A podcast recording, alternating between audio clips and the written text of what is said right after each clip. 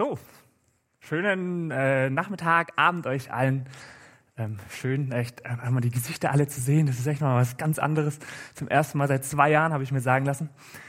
Ähm, ja, ich habe euch heute Abend ein Bild von was äh, ganz Besonderem äh, mitgebracht. Aber es könnten jetzt auch so alte verkrumpelte Haferflocken sein, die ich so unter meinem Kühlschrank gefunden habe. Wer weiß. Nee, aber tatsächlich sind das hier Samenkörner. Samenkörner. Ähm, und das erinnert mich an so diesen Raupe-Schmetterling-Vergleich. Aus so einem kleinen, verkrumpelten Ding wächst der größte Baum der Welt, der gut über 100 Meter groß wird. Das ist der äh, Mammutbaum in den USA. Der ist fast dreimal so groß wie eine deutsche Eiche. Soweit ich weiß, ist das einer unserer größten Bäume eigentlich. Ähm, und ich fand es irgendwie faszinierend. Gott hat, Gott hat auch diesen kleinen, so unschön er auch aussieht, zu diesem kleinen, mickrigen Samen erschaffen. Aber er hat ihn nicht erschaffen, damit er auf ewig so klein und mickrig bleibt, sondern damit er wächst, damit er gedeiht, damit er zu so einem großen, riesigen Baum wird. Und Gott hat auch nicht diesen Samen erschaffen und irgendwie in, in, in den Weltall geschmissen und gesagt, ja, viel Glück, schau mal zu, wie du zu so einem Baum wirst. Nee, ist klar, er hat, er hat die Pflanze mit allem versorgt, was es braucht um sein Ziel, seine Bestimmung zu erreichen. Und genauso ist es auch mit uns. Gott hat Gutes mit uns im Sinn. Etwas viel Mächtigeres, das unser kleines Leben übersteigt. Gott hat uns erschaffen mit einem Ziel, einer Bestimmung für unser Leben, die wir uns nicht besser ausmalen könnten. Und Gott gibt uns alles an die Hand, dass wir diese Bestimmung erreichen können das ist so das, das Thema für heute, das wir uns ein bisschen anschauen wollen. Die Frage, ja, was ist denn eigentlich meine Bestimmung? Was ist denn mein Ziel? Weshalb bin ich hier? Was hat Gott sich eigentlich mit meinem Leben gedacht? Und nicht nur mit mir, sondern auch mit uns als ganze Gemeinde. Und dafür schauen wir mal intensiv in eine Bibelstelle rein. Ist jetzt ein bisschen dunkel. Ähm, ich hoffe, ihr könnt es trotzdem lesen. Ansonsten lese ich es einfach vor. Genau, und zwar das ist Epheser 4, 11 bis 16. Genau, ich lese vor. Erster Vers, Vers 11. Derselbe war es auch, der jedem seine Gaben geschenkt hat. Die einen hat er zu Aposteln gemacht, andere zu Propheten oder zu Verkündern der guten Nachricht und wieder andere zu Hirten und Lehrern. Paulus sagt, jeder von uns in der Gemeinde, der hat bestimmte Gaben. Da gibt es zum Beispiel die Apostel und Propheten, die damals eine zentrale Rolle gespielt haben. Dann gibt es noch die, die Hirten und Lehrer und so weiter. Und ich, das glaube ich, das ist keine vollständige Liste von Paulus hier. Heute vielleicht würde er noch die Techniker hinzufügen oder die Musiker. Ähm, und Paulus sagt, du und ich, wir, wir sind von Gott begabt. Nicht ohne Grund. Sondern, und damit kommen wir zum zweiten Vers. Ich glaube, ich lasse es hell, dann sieht man, kann man es besser lesen. Ähm, Zweiten Vers, Vers 12. Deren Aufgabe ist es, die Heiligen für ihren Dienst zu schulen. So soll der Leib von Christus aufgebaut werden. Also, wir sind begabt, um anderen mit unseren Gaben zu dienen, um sie einzusetzen, damit letztlich unsere ganze Gemeinde hier wachsen kann. Also, Beispiel, äh, hier Lisa, Eva, Emmy sind begabt, Musik zu machen. Ähm, um ihre Gaben einzusetzen. Oder hier Christoph an der Technik hat eine Gabe für Technik, ähm, damit es sie einbringt. Zum Beispiel hier im Gottesdienst oder wo auch immer. Und man könnte jetzt nochmal weiterfragen, ja, aber warum? Also wie so ein Kind, das eigentlich immer fragt, ja, aber warum, warum? Ja, ähm, und auch hier, ja, warum soll, sollen sie ihre Gaben einbringen? Warum soll ich hier meine Gaben einbringen? Und damit kommen wir zum Kern, auf den ich eigentlich raus will. Und das ist jetzt hier Vers 13. Ähm, Paulus sagt, na, wir, sind, wir sollen unsere Gaben einbringen, um anderen zu dienen, bis, Vers 13, bis wir alle vereint sind im Glauben und in der Erkenntnis des Sohnes Gottes. Wir sollen zu vollendeten Menschen werden und reif genug, Christus in seiner ganzen Fülle zu erfassen. Wenn du dich fragst, was ist dein Ziel, was ist deine Bestimmung, was Gott für dich vorgesehen hat, dieser Vers. Und ich weiß nicht, wie es dir geht, wenn du das so hörst, was da drin steht. Mein erster Gedanke war, ja, Paulus kleine Ziele zu setzen, ist wichtig im Leben. Ähm, Und jetzt wollen wir aber mal reinschauen, was meint er denn genau mit diesem Vers? Jetzt habe ich ein bisschen größer gemacht, jetzt kann man es auch besser lesen. Genau. Zum einen schreibt er hier am Schluss, wir sollen reif genug werden, Christus in seiner ganzen Fülle zu erfassen. Wir alle in der Gemeinde, wir sollen geistlich reif werden. Wie so eine Pflanze sollen wir geistlich wachsen. Wie, zu, wie so eine Same zu einem voll ausgewachsenen Baum. Und geistlich wachsen heißt, so steht es hier, erfassen, wer Christus ist und was er eigentlich für mich getan hat. Jesus immer besser kennenlernen, begreifen, was er für mich getan hat. Heißt, oh, man kann es echt schlecht lesen, aber ich lese vor. Erstens unser Ziel, geistliche Reife. Das ist erstens unser Ziel. Das begreifen, was Jesus, wer Jesus eigentlich ist und was er für mich getan hat. Zweitens, am Anfang von dem Vers schreibt, also Paulus beschreibt es und er schreibt, ja, dass wir alle vereint sein sollen im Glauben und in der Erkenntnis über Jesus. Damit unser zweites Ziel, wir sollen vereint sein im Glauben an Jesus Christus. Und mir ist auch aufgefallen, als ich das gelesen habe, ob wir in dieser Runde hier vereint sind oder nicht, das hat nichts damit zu tun, ob wir dieselben Gefühle teilen oder dieselben besonderen Erfahrungen, sondern es geht hier um Glaubensinhalte. Es geht hier um den Inhalt. Wir sollen vereint sein in unserer Erkenntnis über Jesus. Das ist unser Ziel, dass wir alle zu dieser einen Erkenntnis kommen, wer Jesus ist und was wir an ihm haben. Kolosser 2, Vers 3 schreibt Paulus, in Christus liegen alle Schätze der Weisheit und der Erkenntnis verborgen. In Christus alle Schätze der Weisheit. Jesus ist Zentrum, um das es also immer und immer wieder gehen soll. Mit ihm haben wir alles und ohne ihn haben wir nichts. Und damit zum, zum, zum Mittelpart von dem Vers. Wir sollen zu vollendeten Menschen werden. Unser Ziel, vollkommen sein. Ja, da habe ich, da hab ich erstmal geschluckt, als ich das gelesen habe und habe gedacht, ja, Paulus, wie soll ich bitte vollkommen werden? Und ja, was heißt denn überhaupt vollkommen? Und da habe ich auch dran denken müssen, was die Gesellschaft mir spiegelt, was vollkommen heißt. Wie ich zu sein habe, um angeblich vollkommen zu sein.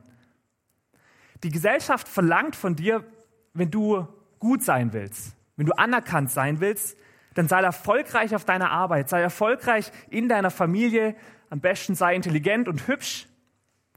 Also ist eigentlich dieser klassische Satz, du bist, was du hast und du bist, was du kannst. Und wenn du halt nichts hast, dann ja, will keiner was von dir wissen. Und wenn du nichts kannst, will keiner was von dir wissen. Ja. Und die Bibel hat einen komplett anderen Maßstab von Vollkommenheit. Vollkommenheit im biblischen Sinn definiert sich am Leben von Jesus. An Jesus zeigt sich, was vollkommen ist. Wo wir ihm immer ähnlicher werden, da werden wir geistig reif, letztlich vollkommen. Und ich fand es für mich wirklich lehrreich, das auch nochmal, auch in dem Kontext das zu sehen. Zum Beispiel in Jesaja, da auch zwei, ein ganzes Kapitel über Jesus. Jesaja schreibt hier über Jesus, er ist wie ein Trieb vor ihm aufgeschossen und wie ein Wurzelspross aus dürrem Erdreich. Er hatte keine Gestalt und keine Pracht. Und als wir ihn sahen, da hatte er kein Aussehen, dass wir Gefallen an ihm gefunden hätten. Er war verachtet und von den Menschen verlassen, ein Mann der Schmerzen und mit Leiden vertraut, wie einer, vor dem man das Gesicht verbirgt. Er war verachtet und wir haben ihn nicht geachtet. Jesus, Mann der Schmerzen und ohne Gestalt. Und er war vollkommen.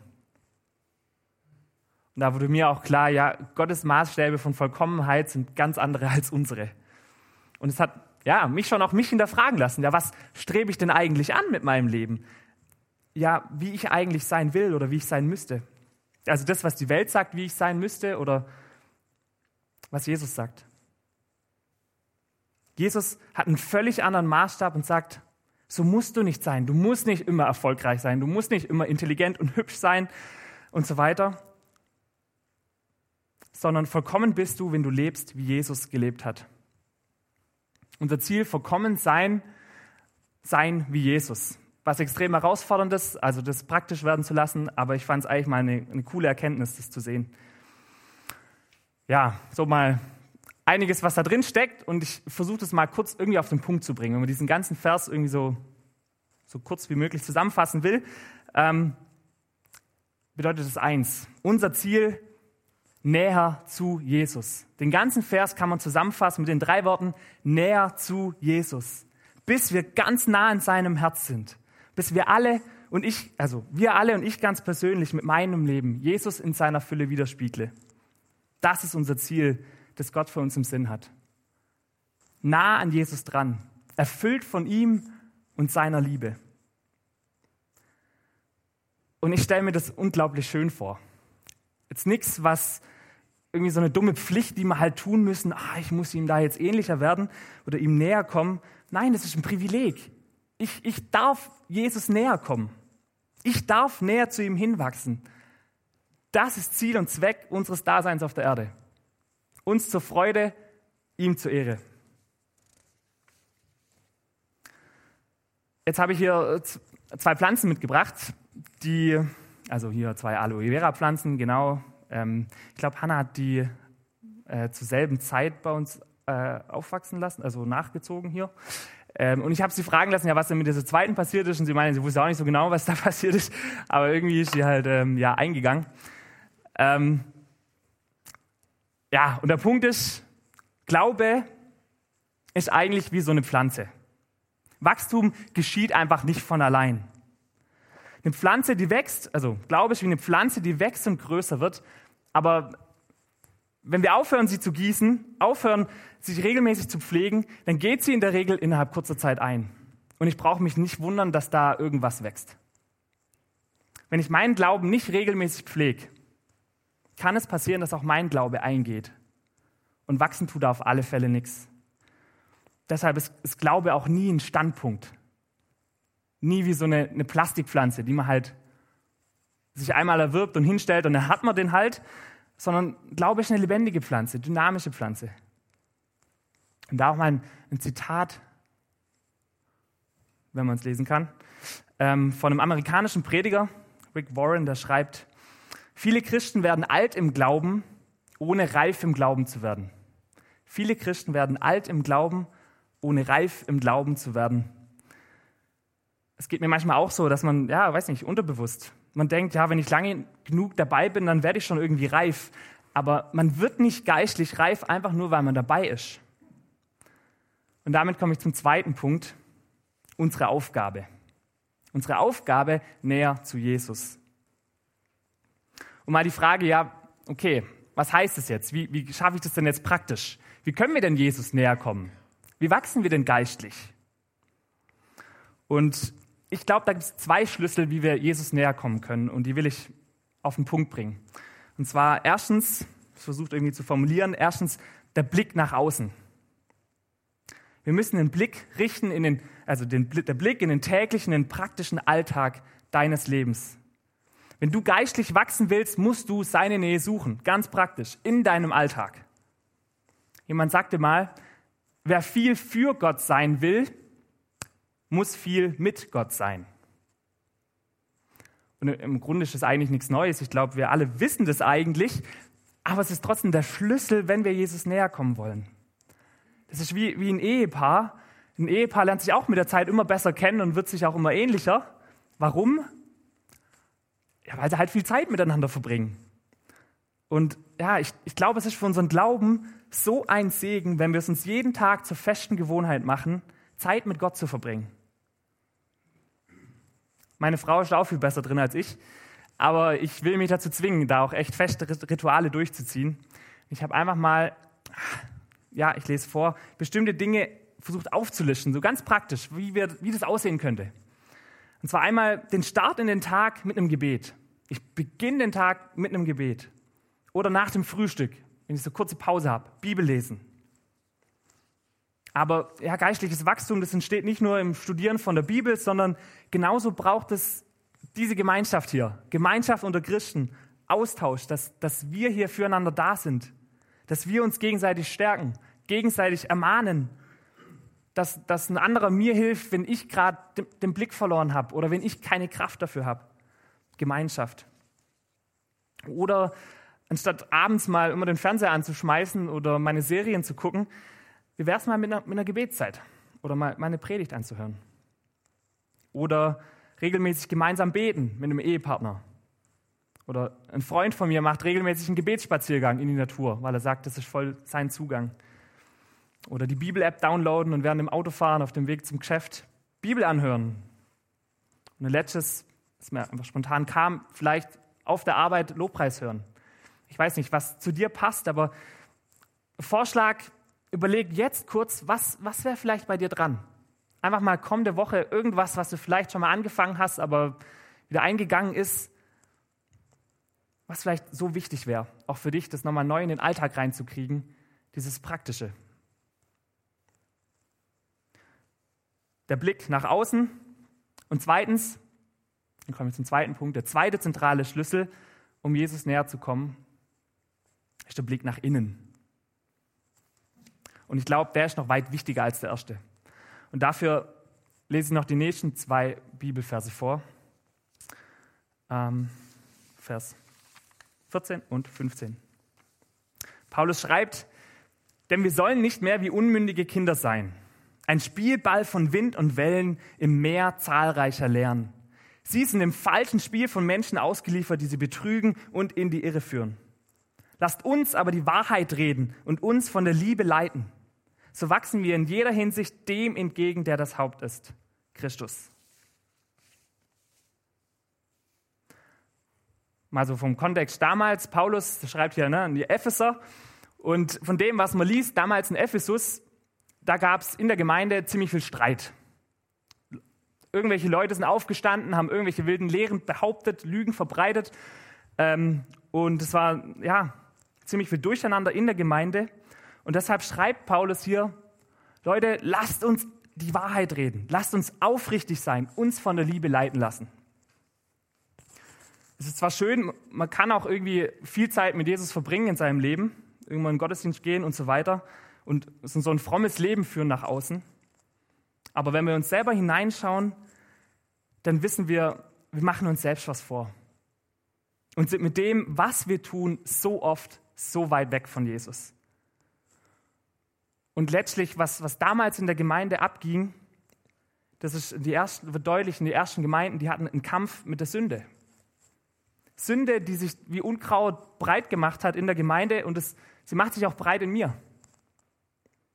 Jesus näher zu kommen, bedeutet auch, sich zu verändern und sich ändern zu lassen. Kampf mit der Sünde anzugehen und, und schlechte Gewohnheit abzulegen. Und ja, das ist richtig unangenehm. Also ich weiß, ich habe mich in vielen Dingen einfach bequem auch an meinem Platz eingerichtet. Ich will mich da jetzt irgendwie auch nicht ändern. Habe mich vielleicht auch irgendwie schon zufrieden gegeben mit dem Status quo. Zum Beispiel, wenn es um meinen Stolz geht oder dass man doch hin und wieder eine, eine Notlüge rausrutscht oder so.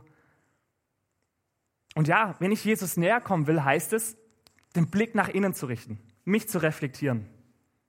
Und meistens wissen wir eigentlich selber ganz genau, was wir alles falsch machen. Und da, hey, lasst uns da nicht stehen bleiben. Lasst den guten Kampf nicht aufgeben.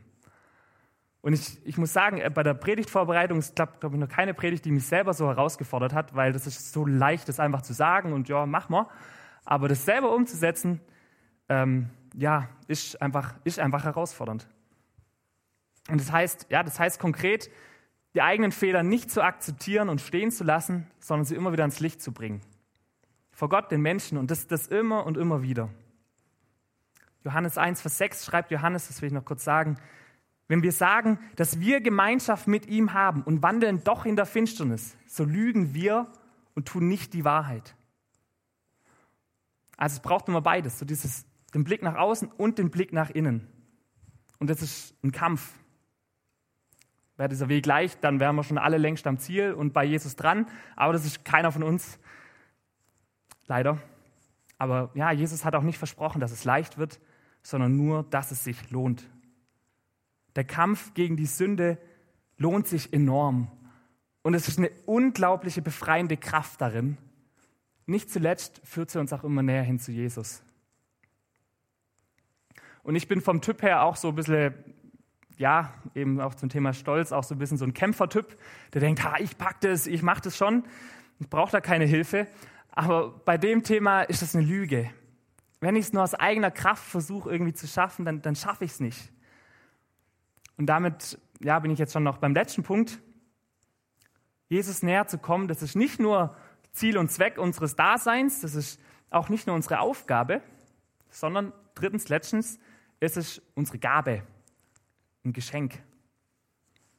Und damit komme ich jetzt noch zum letzten Vers. Ja, Vers 16, ich lese vor. Von ihm her wird der ganze Leib zusammengefügt und zusammengehalten, durch alle stützenden Sehnen. Dabei erfüllt jedes einzelne Teil seine Aufgabe, entsprechend der Kraft, die ihm zugeteilt ist. So bewirkt er das Wachstum des Leibes und wird aufgebaut durch die Liebe. Also von ihm wird der Leib zusammengefügt und er bewirkt, dass wir geistlich wachsen, heißt es da. Und vielleicht geht es dir gerade so, dass du denkst, näher zu Jesus, weiß nicht, das, das löst nichts in mir aus. Ja, dann darfst du wissen, dass er mit offenen Armen vor dir steht. Dass er dich bedingungslos liebt und er dich konstant zu sich hinziehen möchte. Er weiß, dass wir es allein nicht schaffen. Und deshalb spricht er dir zu, hey, vertrau mir. Lass, gib die Zügel in meine Hand und, und ich werde dich ans Ziel bringen. Nicht du musst es alleine schaffen, sondern ich bringe dich ans Ziel. Da auch noch ein, ein Satz, den ich im Studium irgendwo mal aufgeschnappt habe. Jesus freut sich nicht zu sehr über unser Können als über unser Wollen. Jesus freut sich nicht so sehr über unser Können als über unser Wollen. Der Heilige Geist, er will mich verändern und er zieht mich zu Jesus hin. Und ich, ich bin's, der, der sich wehrt. Ich klammer mich an mein altes Leben. Wir sitzen da auch alle im selben Boot, glaube ich. Und deshalb sage ich das jetzt auch zu mir selber.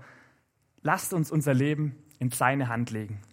Ihm die Kontrolle überlassen, darauf vertrauen, dass er es gut meint, dass er ein guter Gott ist, dass er weiß, was er tut. Und wenn wir diesen Weg gehen, dann finden wir näher zu Jesus. Näher zu Jesus, ich fasse zusammen zum Schluss, das ist unser Ziel, unser Zweck, darum sind wir hier. Und zweitens, das ist unsere Aufgabe indem wir den Blick immer wieder nach außen richten, den praktischen Alltag unseres Lebens und auch in uns rein, in unser Herz. Und letztens ist es unsere Gabe, ein Geschenk, das Gott uns machen will. Und damit bete ich.